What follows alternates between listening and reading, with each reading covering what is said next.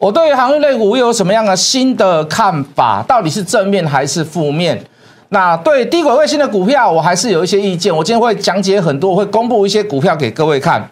好，那还有一家孤门独市、独一无二的公产品，到底是哪一家公司？在筹码上面，它又显示出来什么样的现象？答案全部都在影片中。加入谢一文谢老师的 line。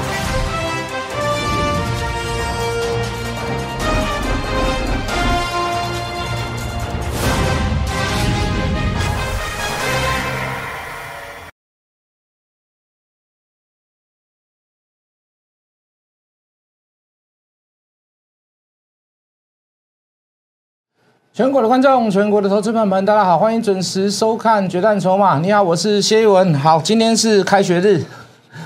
好，为什么说知道今天是开学日？除了除了是日历上日历上面是九月一号以外，因为今天小朋友要上课，就就就哎，许多家长就轻松一点了啦，对不对？好了，来讲大盘哈，大盘来，我们进电脑好了。好，连续几天的量缩下来，现在开始渐渐有补量。当然，昨天比较特殊啦，昨天是。这个这个 MSCI 的季度调整嘛，所以尾盘一定会出量，好，所以尾盘昨天大家很讶异的看到，就是说两降一持平之下，竟然还可以拉升，对不对？哦，这个台积电最后一盘大跳，哦，很多金融股也是跳上来，然后今天就确确实的补量上来了，哦，这个这个量能，当然这个上攻是尽量是需要量能呐，哦，上涨是需需要量能，可是大家有没有发现一件事，就是说，哦，这这一个小 V 转，大家好像没有什么太大的感觉。对，涨的股票跳来跳去，然后要不然就是之前被套牢的，现在也没有钱可以多余的钱去做周转。好，比如说航运类股，哦，这个很多人都被套牢，包含我们自己手上都还有航运类股，对不对？好，那航运类股就就会就会就会聊到，就是说跟大盘到底会到底发生了什么样的事情？那事实上，就我们的心态来讲啊，就是说就这个法人的心态来讲，我们大致上都有研究过，就是说他现在不肯花大钱在这里。哦，他不肯砸钱在这个航运类股上面，好，但是说你现在把它卖掉，我觉得也不是一个很好的方法啦。就是再等一下，我觉得是一个好方法。你说现在把它卖掉，我觉得不是一个好方法。那除非它弹上来，短线上遇到压力哦，比如说长隆遇到了一四八一四九，那这个阳明遇到了一四五一四六，那你说那个时候来卖，我觉得还有一点小道理在啦。那你说今天杀下来，那今天一定我在我在猜了，因为现在没有看到筹码嘛，我在猜应该也是外资所为啦。好，那所以外资不可能花大，现在目前来讲不想花太太大的心思在这里。可是各位现在卖掉对吗？我们来看一下新闻面好了。第一个，第三季、第四季的问题，美国的货柜量还是在暴增，而且暴增百分之三十至四十，还是在继续塞港，市场还是怎么样？还是处于在很紧绷的状况下。好，当然你看。也出示了一些报告，所谓的全球高运价，好塞港旺季，拥塞加剧，圣诞节很多东西买不到，这昨天的新闻，对不对？好，陆媒也是这么讲，美国的媒体也这么讲。你说，你说航运股现在要卖掉，我觉得也不是那么的合理啦。好，那南韩要罢工，对不对？高层就说了，说我要提出加薪百分之八，再发三倍的奖励金，两倍的红利。工会还是把它打包票，还是把它打退票？为什么打退票？为什么打退票？你明明就是生意这么好嘛，我们就是忙得要死啊！我们可能过去几年没有领过什么所谓的 bonus 啊，没有什么红利啊，没有什么激励奖金啊，对不对？那你加薪，加薪也是算八趴，也算还好，因为南韩的物资跳动非常快啊，所以南韩开第一枪嘛。哦，就是说要打压一下所谓的房价跟通膨嘛，是不是？他就第一个亚洲第一个升息，那你那你为什么为什么为什么涨那么少？发三倍的奖励金，发两倍的红利叫少呢？那可见你可以知道这航运的航运股里面的这个这个福利是不要说福利啊，生意是多么的好，好到连员工都看不下去，好到连员工都眼红了。那你说你这个时候去卖航运类股吗？好像也不太对嘛。唯一市场上的一个担心的事就是，好，就这个海海海运来讲，跟电子股以前有点关系啦。电子股以前有个叫重复下单呐，overbooking。好，那在海运类股有一个有一个杂音，就是说，哎，会不会很多的美国的零售业对所谓的一些所谓的货来不及啊，赶不到之间，然后下了很多重复的订单，好，包含海运，包含货物。那当然啦，我们就要来分析这个事了嘛。如果它是唯一的利空，那看我们分析的准不准确，到底是我说的，以现在目前来讲是不要卖是对的，还是怎么样？各位投资朋友，来，我们进字卡。全球供应链正面临所谓严峻的挑战。第一个，丰田汽车引最引以为傲。什么叫丰田？丰田就是 Toyota 啦。哦，这个平民车里面卖最好的，哦，不是属于高级车啦，是属于中高阶款的，卖最好的。中低阶款当然它也有。好，丰田汽车最引以为傲的就是零库存管理。什么叫零库存？我的供应链做得很好嘛。好，我的上中下游配合的好，包含运、包含海运、包含空运，我配合的很好，所以我可以零库存。什么叫零库存？就是说，我不用我不用准备一个很大的仓库去放很多所谓的这个带料品。什么叫带料品？就是说，呃，我的方向机可能会坏，我随时我随时都要放个一百根、五百根在里面。它不需要这样子。零库存的理念背后要靠的是什么？坚强的跟稳定的供应链来维持。各位投资朋友，以现在目前来讲，不可能零库存的啦。对不对？为什么？因为海运运输的方面，供应链的部分没有办法做很好的维持嘛，是不是？你懂我的意思吗？你懂我的意思吗？所以各位，他是不是需要大量的存货来应付供应链不稳，来应付海运费用的费用的增加，来应付我要去抢仓抢不到、抢船抢不到的这个关系？所以他现在来讲怎么样？没有办法零库存了。所以供应链怎么样？严峻的挑战嘛。好，今年的 CEO 都会问到 overbooking 库存不足，会不会重蹈覆辙，停工的这个覆辙？库库存太高，会不会也会不会又会不会又重演二零零八雷曼兄弟金融风暴之后原物料崩盘？为什么？我库存太多了嘛。好，当市场上的价格比我库存的价格还要来的低，各位，我当然是先用低的，我当然先买低的嘛。所以库存越来怎么样？库存的成本高，库存的东西越来越多。那怎么办？那之后不景气了啊，或者是我的东西不热卖了，那我就怎么样？我就只能用高成本，那把我的整个制造业都拖垮了嘛。所以然后怎么样？然后原物料价格开始会崩盘了嘛？是不是？你懂我的意思吗？可是各位，overbooking 有没有存在在这个行业当中？有没有存在在市场当中？就海运来讲，我认为是没有了。先给各位下结论。可是就制造业来讲，有哦。就供应链来讲。汽车业来讲有可能哦，为什么供需失衡嘛？对不对？你懂我的意思吗？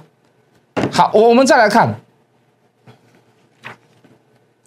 海运的 overbooking，九月十五号是关键，这个月的十五号是关键。为什么？美国十一月底的感恩节加黑色星期五是每一年最大的销售旺季。美国金永山下的订单给亚洲的这个企业的这个信用状有效时间都定在十月十五号。也就是说，十月十五号你一定要把东西运到，我才能赶得上所谓的感恩节跟黑色星期五，我才能卖得出去嘛。所以怎么样？你东西要在十月十五号以前运运到。如果你在这个时间没有运到，很抱歉，我就算信用状交到你手上，我也不付款。为什么？因为你 delay。好，因为你 delay，因为你因为你的 delay，所以怎么样？所以我东西卖不出去，或者是我被被被别人已经怎么样？好的东西。呃，这个好卖的东西都怎么样？都被别人先卖掉了，而我我而我吃不到这一块饼，所以很抱歉，我的信用款是没有，我信用我的信用状是没有用的。十月十五号以前，你一定要怎么样？你一定要运到，扣掉三十天的船期，等于所有的货品在九月十五号前要装要装装船离港。如果错过这个时间，信用状过期，压不到货款嘛。所以各位，九月十五号一定要装船离港。九月十五号一定要装船离港，九月十五号一定要装船离港。好，这也是因为现在运费上涨跟 B D I 持续上涨的原因。好，各位，关键是九月十五号。什么叫九月十五号？来，镜头给我。如果各位是不是？如果九月十五号之后，船费还是塞，还是下不来，运费还是下不来，哦，你的你的还是持续塞港，还是持续在港外排队进港。那是不是就可以证明没有 overbooking？那我刚给各位下了一个结论了嘛？我刚给各位下了一个结论了嘛？什么结论？我认为海运没有 overbooking 的问题。九月十五号你就知道，九月十五号就知道，对不对？市场上还有一个挑战，什么挑战？当然这个不是说只有跟，不是只有跟韩愈那个有关系，跟大盘也是有关系，跟其他电子股也是有关系。九月三号的非农就业，就业人口，来各位，来我们进图卡，红色这条线叫失业率，美国的失业率，好，蓝色的柱状，好，就是非农就业人口数，好，人口数越高，失业率越低，好，基本上是这样嘛，你就业人口越高，失业率越低，哦，除非大家都跑去，大家都跑去种田了，哦，当然不可能啦。好，失业率越低的状况下是什么？表示我的我的就业的这个政策非常的成功，保呃呃呃反映出来就是说呃景气非常的好哦，市场上大部分的公司都非常非常的需要人。好，如果失业率越低，就业人口数越高，那我想告诉大家，那我想告诉大家，未来的 Q E 规模跟时间就会提早。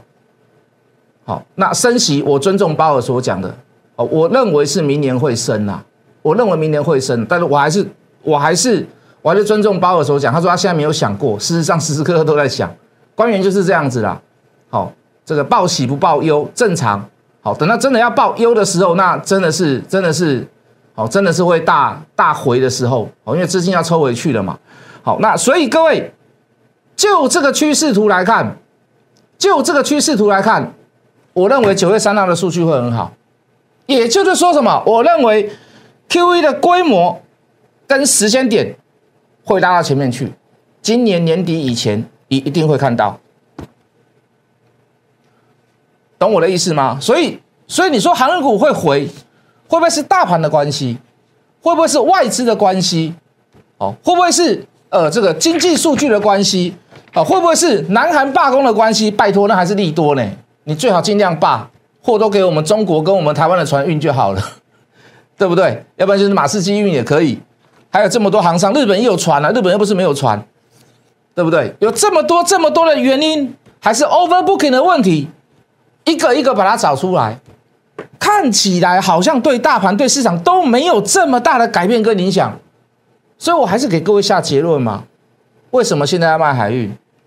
你反弹上来卖，我还不反对。你把资金做部分的抽离，我还不反对；你来做一下短线，我还不反对。可是你说你要全卖，没有什么太大的道理，真的是没有什么太大的道理，好不好？好，那短线其他的股票有没有可以做的？当然有啊。够了，这没有，我们就就筹码来论好了。短线上我们就来论筹码好了啦。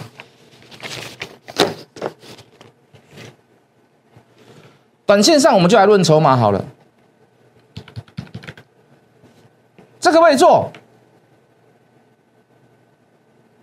各位这边这可不可以做？哦，这个我就更喜欢了啊！为什么我更喜欢？因为它跟我讲的什么东西有关？跟低轨卫星有关嘛？但是它股价稍微有点高啦。好，那这个我也很喜欢啊。这个我也很喜欢啊。联电在涨价，它跟联电是。对不对？治什么缘呐？这个我也很喜欢呐，是不是？筹码又漂亮，第三代半导体，穿红衣做捷运，这个我们也很喜欢呐。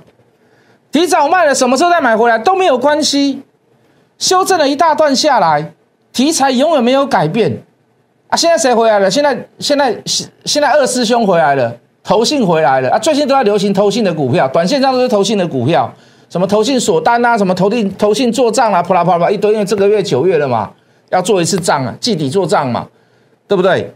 你会发现都会成为标的，但是有一些股票说实在的太高价哦，比如说我们昨天讲的细粒，我们昨天讲的细，你敢买吗？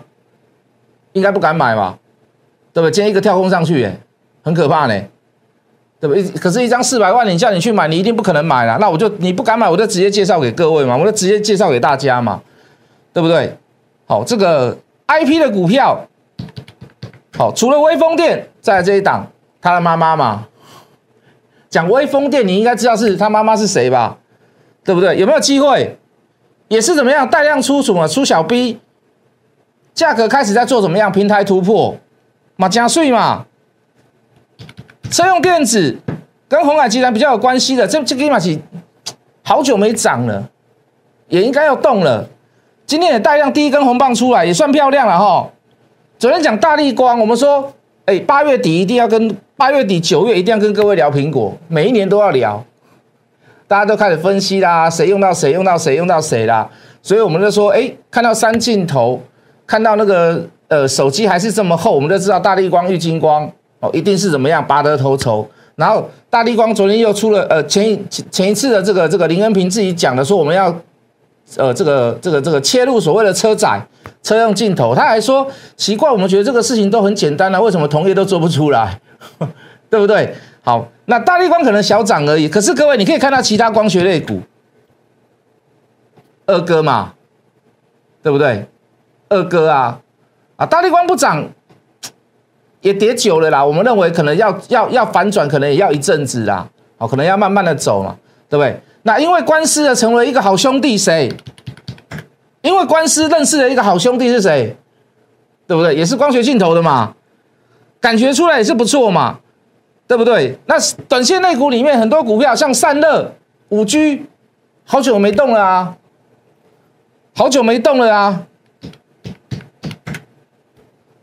对不对？这个利什么利什么？哦，就是就是就是散热嘛。对不对？我们在演讲会那个时候也有讲，然后这张股票就是嘉义那边的人在做的，我们不要讲太明。好啊，他他动他动的这个着的痕迹是非常非常的明显，明显，非常的明显。好，那包含这个自动贩卖机，哎，这个还没走，还没，这应该还没涨完呢。这自动贩卖机还没涨完，对不对？好，那我们又看，呃，这个伟全店。哎，好像又一波了哦，又有利多出来了哦。你去你去 Google 一下就知道了。我今天那个利利多利多消息那个资料我没有带出来，我没有带到这个带到这边来跟大家讲。好，包含我们之前讲的山西家电，哦，这个可能就会稍微慢一点，它的股性本来就这样。好，它一定要旺季出来，它一定要销售成绩出来，它才会可能大涨一波。好，可是看到大量的时候，我们就说我们可以先小散一下，好，让它顿一下走一下，我们再来回来买。啊，可是这个可能我认为它走的比较钝呐。那其他的那种低档的股票，好股票，就来做短线嘛。我们就来做短线嘛。好，比如说我们说，我们说低轨卫星好了，低轨卫星其实很多呢。哦，比如说这个这个这个这个阿宝，对不对？哦，比如说这个大太阳，哦，比如说这个这个难以启齿。我随便讲啦，你听听看，你大概都知道是什么股票啦。哦，这个是华通，华通我就比较，华通其实技术面不错啦，它的短均线快要跟上长均线了，而且均线纠结这个非常的明显。好，就看它什么时候做喷出啦。好，看它什么时候做喷出。哦，这个就身先士卒，这个就过高了。哦，这个也是低轨卫星的股票，因为低轨卫星 几乎包山包海啦。我说功率放大器啦，什么射频啦，WiFi 路由啦，电源供应器零组件啦。呃，铜箔基板呐，印刷电路板呐，讯号呃讯号接收器啦，发射器啦，移动式的什么接收器很多啦，好地面呃地呃这个地面的接收设备啦，啊，这都是台厂的台厂的什么台厂的强项，所以各位，我认为这个会有一波啦，哦，我认为这个会有一波啦，当然我们去选择到一些我认为会比较好的股票。但是你不会认为啦？为什么？你看到前两季的报告，你会说：“哎呦，怎么怎么赚那么少？哎呦，怎么赔钱？”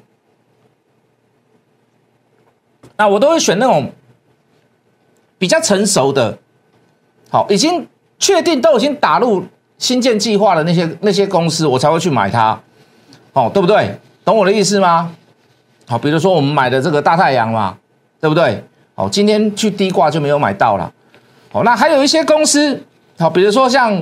半导体设备的检视，呃，这个电子检测数、电子数检测设备，电子数检测不不得很棒诶。之前有一家公司叫汉维科，现在好像被瑞典的并去了嘛。他那个真的叫孤门独死。那上市公司里面，上柜公司里面还有一家，好，当然他不是做整个设备，他是做设备里面的零件。可是我跟你讲，这个都是国门的企业啦，好，跟台积电做生意，而且全世界百分之百分之九十的电子数设备就只有这几家公司在做。所以各位，我认为从台积电从七纳米到五纳米到三纳米，两都大都大量的导入所谓的这个曝光机 EUV，每个晶圆都是怎么样？光照成大幅度的拉升。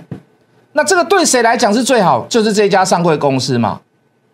那我们可以看到，以今年来讲，Intel、三星也在导入这个技术。所以各位，加上我刚刚所讲的，它有做一些所谓的这个这个呃航太、军事、低轨卫星。我我认为下半年这家公司应该会至少会比上半年好非常非常的多啦。我我认为至少会好，就这家公司啊，我至少我认为会比上边上半年好非常非常的多啦。好，那再来低轨卫星，还有一家公司，好，那我刚刚所讲的嘛，我刚刚讲那家叫公准呐，哦，那大太阳，大太阳那更不用讲了啦。可是看到大太阳你不会买啦，为什么？为什么你不会买？因为前两季不好嘛。为什么？为什么你不敢买？因为你看到财报是负的，你不敢买。可是各位，你不知道后面的故事嘛？哦，这个平宽已经发下来了。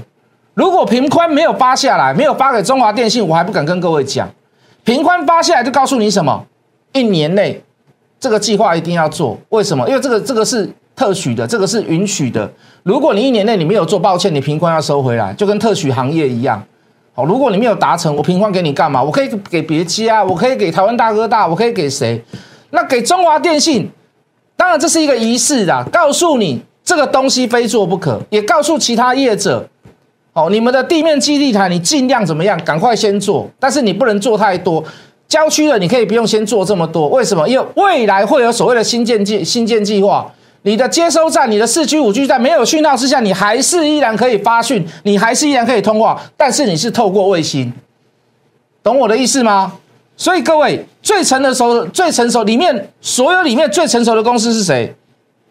除了我刚刚讲的公准以外，好小而美的公司以外，好最成熟的公司就是大太阳嘛。那你猜哪一哪一档？那你认为会是哪一档？上半年赔钱，股价可以撑在四十块、五十块、六十块附近，道理何在？一定有它的道理在嘛？好，那另外一家公司。呃，我也觉得很棒。为什么？因为也是独一无二啦。它独一的独一无二的地方在于哪里？第一论你会觉得很奇怪，它哪里地方呃独一无二？它的规格，它采最先进的封装，体积是世界上最小的 DDR，DDR three。好，那超低的功率，成本又很低，它又可以高频，会用在哪里？运算技术、储存资料技术。好，终端机技术、边缘运算技术，好像很多小的东西，像 AR、VR，它东西本来就已经不是那么的大，那你只有小的 DDR 才能用在上面嘛？那孤门独市的就这家公司，孤门独起 DDR 所以最小，全世界最小规格，体积世界上最小的。我说跟跟刚刚跟我讲独一无二，孤门独起就这家公司，它的产品全世界体积最小，它就可以放在那种很小的东西，因为你像需要高频。它的立基型的 DDR，DDR 是又是属于高频的，又要低功率。为什么要低功率？你不低功率，你电池一下就用完了嘛？懂我的意思吗？好，还有一些需要录影的、需要影像的、需要高频的，然后是很小的东西，比如说 AI 的电子表，好，比如说终端的小型装置，都需要体积小，需要功率低，都需要高频。所以各位，我觉得这家公司还不错啦。好，那当然我们要看筹码，不要说只有说不错而已啊。跌了一大段，间第一根红棒出来了，要做短线，不用怕找不到股票。好，有决战筹码，还有谢逸文的持续的追踪。好，如果真的航运股弹上来，你想要做一个做一个所谓的资金抽离，短线上抽离，我不反对。好，但是你要抽离当中，你要找对股票去布局，可以吗？懂我的意思吗？好，对谢老师有兴趣，对对我的股票有兴趣的投资朋友，欢迎你加入谢一文谢老师的 line，欢迎你加入我们的行列，我们明天见。立即拨打我们的专线零八零零六六八零八五。零八零零六六八零八五摩尔证券投顾谢义文分析师。本公司经主管机关核准之营业执照字号一零九金管投顾新字第零三零号。新贵股票登录条件较上市贵股票宽松，且无每日涨跌幅限制。投资人应审慎评估是否适合投资。本公司与所推介分析之个别有价证券无不当之财务利益关系。